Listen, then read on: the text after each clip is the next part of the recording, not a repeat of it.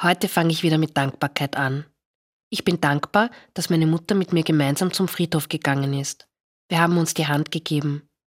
Am Weg nach Hause hat sie dann gemeint, es fällt ihr schwer, sich den eigenen Grabstein vorzustellen. Aber mehr, weil ihre Familie dann Arbeit mit ihr hätte, das möchte sie nicht. Sich den eigenen Grabstein vorstellen?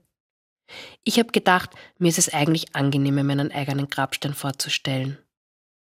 Haben Sie das schon mal gemacht, sich einen Grabstein vorgestellt, die Inschrift ausgemalt, die Form, das Material, den Platz, wo er stehen soll, die Dicke, also wie dick, wie man den überhaupt aufstellt?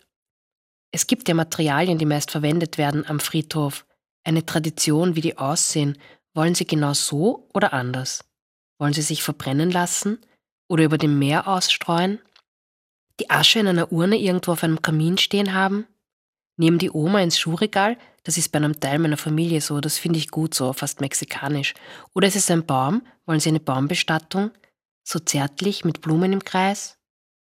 Ich denke weiter also, wenn alle Menschen sich mehr darüber bewusst wären und wissen, dass alle sterben, dass man selbst stirbt und dass die anderen sterben. Diejenigen von uns, die Kinder haben, haben auch alle sterbliche Wesen geboren.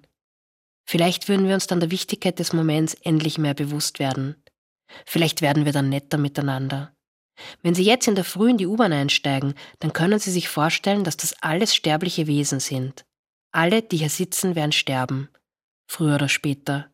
Alle hier werden einen Grabstein oder was auch immer brauchen. Spüren, dass unser Leben nur dieser Flügelschlag lang ist. Es gibt diesen Moment, diesen Tag, es gibt unsere Verbindung zueinander.